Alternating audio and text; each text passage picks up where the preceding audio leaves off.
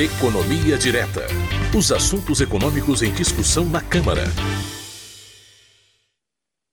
Muito bem, toda semana nós conversamos com o economista Fernando Gomes, que nos explica o que acontece na área da economia no país, as discussões travadas pela, pelo parlamento também na área econômica. Oi, Fernando, tudo bem? Bom dia, Márcio, tudo bem? Bom dia aí para todo mundo que nos acompanha. Pois é, Fernando, um dos temas que movimentou a Câmara na semana passada foi a aprovação de um projeto de lei, depois sancionado, que busca criar alternativas para reduzir o preço dos combustíveis e também altera, entre outras coisas, as regras para a incidência do ICMS sobre esses produtos. Fernando, explica para a gente, em primeiro lugar, como é que ficaram essas regras do ICMS. Pois é, Márcio, esse assunto ele virou uma preocupação aí permanente do governo e do Congresso, né? Como baixar o preço dos combustíveis, que é um item que pesa muito na inflação, porque a grande maioria dos bens que são comercializados no Brasil, eles são transportados pelo modal rodoviário, por rodovias que consomem óleo diesel aí para fazer esse transporte. É, não é só isso, né? A guerra entre Rússia e Ucrânia ela tem contribuído para aumentar os preços do barril de petróleo no mercado externo um item que é muito importante aí na composição final do preço dos combustíveis dentro do atual modelo de cálculo do preço, que é chamado aí de preço de paridade de importação, PPI, que usa como referência o preço do petróleo no mercado internacional. É, aqui vale a pena a gente fazer um parênteses, porque o petróleo teve uma queda grande de preço, de mais ou menos 140 dólares, para perto de 100 dólares nos últimos dias, por causa do aumento do, dos casos de coronavírus na China. Agora, na minha avaliação, esse é um movimento rápido e, a menos que a situação na China se agrave, o petróleo vai voltar a subir de novo. Né? Então, requer medidas aqui por parte do Congresso, do governo. Vamos lá, então, explicar como é que ficou o projeto aprovado aqui em relação ao ICMS e ao PIS-COFINS. É, o projeto de lei aprovado ele estabelece a incidência, uma vez apenas, agora, do ICMS sobre os combustíveis, inclusive sobre combustíveis importados, com base em uma alíquota fixa em reais e não mais em um percentual, como era antes, que vai ser estabelecida sobre o volume comercializado, sobre o volume de combustível vendida. Essa alíquota vai ter que ser única em todo o país. Como é que funcionava antes? Havia um percentual né, que incidia sobre o valor do combustível vendido, esse percentual variava de estado para estado e variava também sempre que havia uma alteração no preço. Como era um percentual cobrado sobre o preço, sempre que esse preço tinha qualquer alteração, o ICMS variava. Agora vai passar a ser um valor fixo, em reais, e que ainda vai precisar ser definido entre os estados, porque o valor tem que ser o mesmo em todo o país. Então, os estados vão ter que se reunir, estabelecer um valor único, em reais, fixo, e que vai permanecer em vigor por um ano, contado aí da data em que ele for fixado. É, o projeto prevê também a isenção do PIS e da COFINS durante todo o ano de 2022 para o óleo diesel e para o gás de cozinha. Aí é o governo federal entrando com a sua parcela de contribuição, né?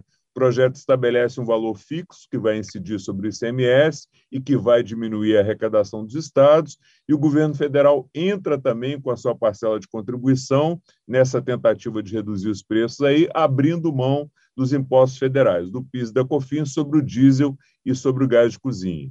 Como é que vai funcionar essa alíquota fixa em reais no caso do ICMS, né? Como eu já disse, ela vai incidir sobre o que se chama de unidade de medida, que deve ser a quantidade de litros de combustível, e vai ser definida por meio de uma decisão que tem que ser unânime, ou seja, valer para todos os estados, e quem vai estabelecer essa alíquota fixa é o Conselho de Secretários Estaduais da Fazenda, o CONFAS, que reúne todos os secretários de Fazenda de todos os estados e do Distrito Federal. Essa alíquota, esse valor fixo, ele tem que levar em conta as estimativas da evolução do preço de combustíveis para que não haja ampliação do que eles chamaram de peso proporcional do tributo na formação do preço final ao consumidor. É, o que, que, é isso, Márcio? Parece complicado, mas não é não. Vamos pensar aqui que o peso do ICMS hoje sobre o preço final dos combustíveis seja de 27%. Com essa conta que vai ser feita pela nova regra para calcular essa alíquota fixa, esse percentual não pode passar, não pode aumentar dos 27% que são aqui no nosso exemplo. Pelo contrário, a gente espera que esse percentual seja reduzido, que ele seja diminuído para depois reduzir o preço final do combustível. Então, não pode haver o que se chama de aumento do, preço, do peso proporcional do tributo na formação aí do, do preço final do combustível ao consumidor. E é importante a gente lembrar que essa unificação do, do, ICMS ela não vai ser fácil entre os estados, porque o valor do ICMS que era cobrado antes da mudança da regra, ele pode variar muito de estado para estado, né? Então, as alíquotas do ICMS para gasolina, por exemplo, elas variam entre 25 e 34%. Cada estado tem aí uma alíquota diferente. E o diesel, que é o principal combustível utilizado no transporte de mercadorias no país, ele teve um tratamento especial também nesse projeto de lei em relação aos outros tipos de combustível. Proposta aprovada ela prevê exclusivamente para o diesel que a base de cálculo da alíquota vai ser a média móvel dos preços praticados nos 60 meses anteriores à data em que essa nova alíquota foi fixada. Então, essa regra vai valer até 31 de dezembro de 2022 em cada estado e no Distrito Federal. Como você está utilizando aqui uma média de cinco anos para trás para estabelecer essa alíquota, é, então essa alíquota vai ser bem menor que a dos outros combustíveis, porque pega um período em que os preços estavam bem mais baixos. É, e para a gente concluir, um ponto importante que vale a pena a gente lembrar aqui é que o projeto dispensou as medidas de compensação para a União e para os estados para conceder essas isenções. Né? Se o governo abre mão de qualquer receita, ele precisa encontrar o que a gente chama de fonte de compensação, onde é que ele vai compensar a receita dispensada, ou criando outra receita, ou cortando alguma despesa que já existe. Então, a indicação das fontes de receita compensatórias é, pela perda de arrecadação é uma exigência da lei de responsabilidade fiscal, é uma exigência da, lei de diretrizes orçamentárias, mas o projeto dispensou essa, essa exigência exatamente para facilitar a implementação dessas medidas nesse momento difícil aí que o país atravessa. Esse é um resumo rápido, mas não tão rápido, Márcio, do que, do que foi aprovado. Pois é, Fernando. E agora, o mais importante para a gente saber: a gente já pode dizer se essa medida vai realmente permitir uma queda no preço dos combustíveis e também, por consequência, ajudar no combate à inflação? Pois é, Márcio, é, é, difícil fazer essa afirmação por causa de duas variáveis, né? O modelo que é usado para calcular o preço do combustível aqui no Brasil e a guerra entre Rússia e Ucrânia. Vamos lá, por que, que é difícil? O atual modelo usado pela Petrobras para calcular o preço dos combustíveis, o PPI, que a gente citou no início, ele é considerado por boa parte dos analistas um modelo bom, um modelo de mercado. Só que os sucessivos aumentos que o combustível passou a ter, mesmo antes da guerra, fizeram que esse modelo fosse questionado por mais parlamentares e especialistas. E com a guerra, com os efeitos que a guerra vem causando, gerando aumentos mais fortes no preço do barril de petróleo, aumentaram as críticas e a pressão para que esse modelo seja revisto. Então, o modelo começou a ser questionado por mais especialistas e por autoridades de peso, além da oposição, que sempre questionou o PPI. É, Para dar alguns exemplos aqui, o presidente Arthur Lira, aqui da Câmara, criticou o aumento dos combustíveis anunciado pela Petrobras, dia 10 de março agora, disse que a empresa foi insensível em relação às dificuldades enfrentadas pelos, pelos brasileiros e comentou ainda que nesse cenário de dificuldade que o mundo passa, até os governos mais liberais, mais voltados para o mercado, estão avaliando alternativas para reduzir os impactos é, dos aumentos de preços gerados pela escalada do preço do petróleo no mercado internacional. E o presidente do Senado também veio a público para pedir a parcela de contribuição da Petrobras nesse momento. Ele citou, mas que a Petrobras tem hoje uma lucratividade três vezes maior que as suas concorrentes e tem distribuído aí dividendos bilionários para os acionistas. E disse mais, que essa lucratividade toda não pode ter como contrapartida prejuízos para a maioria da população mais pobre que precisa usar seus carros e também o transporte coletivo. Então, você tem aí dois nomes de peso, presidente da Câmara e do Senado, começando a questionar o modelo da Petrobras de calcular o preço dos combustíveis. Além deles, a gente já mencionou aqui, vários parlamentares de oposição e economistas já criticavam a atual política de preço da Petrobras, porque ela considera o valor do barril de petróleo e o valor do dólar como principais referências aí para definir o preço final do combustível e não considera os custos internos de extração do petróleo aqui. E essas críticas elas vão ganhando mais peso na medida que o combustível vai subindo mais de preço. Né? Quanto mais sobe, mais aumentam as críticas. A tendência é que, com a continuidade da guerra, os aumentos no preço do barril de petróleo continuem. Embora tenha essa situação aí do coronavírus na China, é, isso deve continuar gerando impactos, primeiramente no preço do combustível e depois na inflação brasileira. É, ontem eu olhei o boletim Focus do Banco Central, que apresenta as expectativas para os principais indicadores da economia brasileira, e já há uma percepção do mercado de que a inflação deve continuar subindo. A última previsão feita, é, depois do último aumento anunciado pela Petrobras, elevou a expectativa de inflação de 5,65% para 6,45%. Aqui a gente lembra que a meta de inflação para esse ano é de 3,5%, como tem uma margem de tolerância de mais ou menos 1,5%, o máximo da meta seria 5%, ou seja, a meta já tinha sido ultrapassada na previsão anterior e subiu quase 1% agora nessa última revisão. Isso implica na necessidade de aumentos mais fortes na Selic para conter a inflação. Previsão é que o Banco Central suba a Selic em mais 1% na reunião até que deve ocorrer hoje. E já existem bancos prevendo que a Selic pode chegar até 13% ou mais no final desse ano. Então, tudo isso dificulta a retomada do crescimento e vai confirmando aí as previsões de um ano com crescimento mais baixo ou até sem crescimento para o país. Então, Márcio, não dá para afirmar que os preços dos combustíveis vão cair e vão ajudar na melhora das expectativas da inflação. O cenário, nesse momento, aponta até na direção oposta, de inflação subindo e perspectivas de crescimento diminuindo.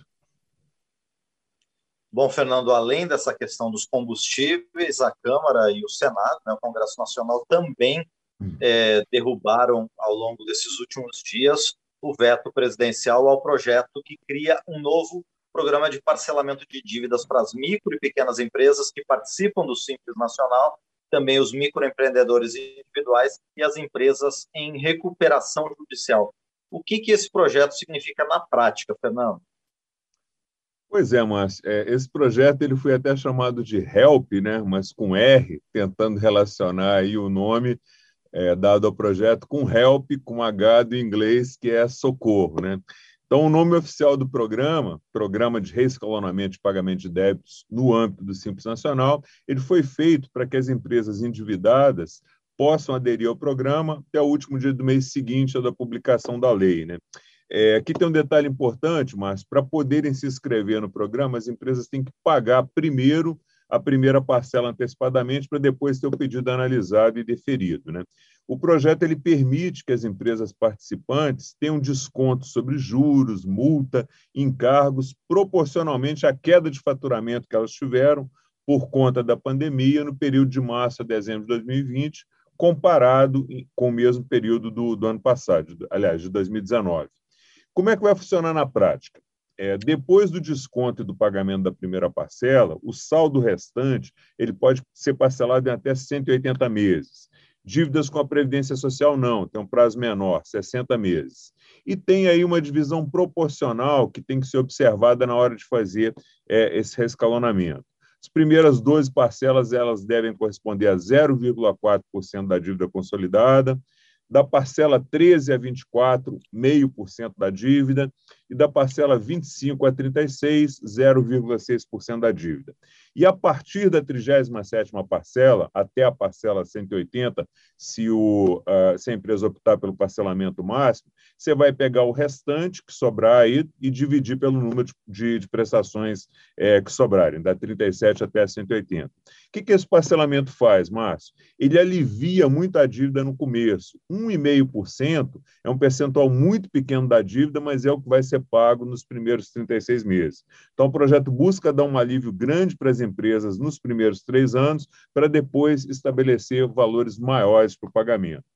Agora, nenhuma parcela paga, mesmo dentro desses percentuais baixos aí que a gente comentou, pode ter valor inferior a 300 reais. Então, o valor mínimo do primeiro pagamento é 300 reais. A exceção são os MEIs, os microempreendedores individuais, que aí o valor mínimo da parcela vai ser de 50 reais.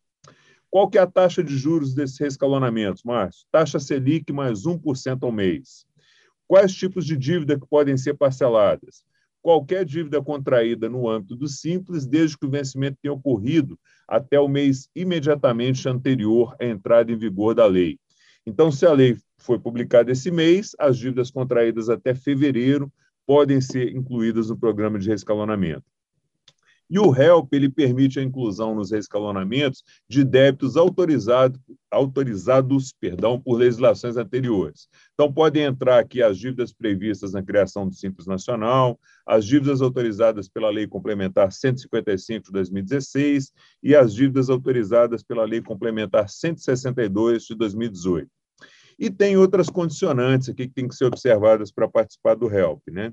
Durante os 188 meses contados da adesão, o contribuinte não pode participar de nenhuma outra modalidade que dê que parcele dívida para ele ou que dê qualquer redução de dívida, juro, multa, encargo. E tem os casos em que as empresas podem ser excluídas do reescalonamento. Elas foram incluídas a princípio, mas podem perder esse benefício. Quais são esses casos? Em caso de falência ou imposição de medida cautelar fiscal contra o contribuinte, se ele não pagar três parcelas consecutivas ou seis alternadas da dívida, se ele não pagar a última parcela e se for constatado esvaziamento patrimonial para fraudar o cumprimento do parcelamento. O que, que é isso? É o sujeito tirar o dinheiro da conta da empresa, passar para dele para não ter bens depois para cumprir com a obrigação. E o último caso é se ele não pagar os tributos devidos que ele tiver depois que ele tiver a obrigação, depois que ele fez a adesão, ou se ele não cumprir as obrigações com é, o fundo de garantia. E para finalizar, Márcio, a última condicionante é, para aderir ao HELP é que o beneficiário deve desistir de recursos administrativo, administrativos e de ações que ele tenha na justiça aí contra o governo.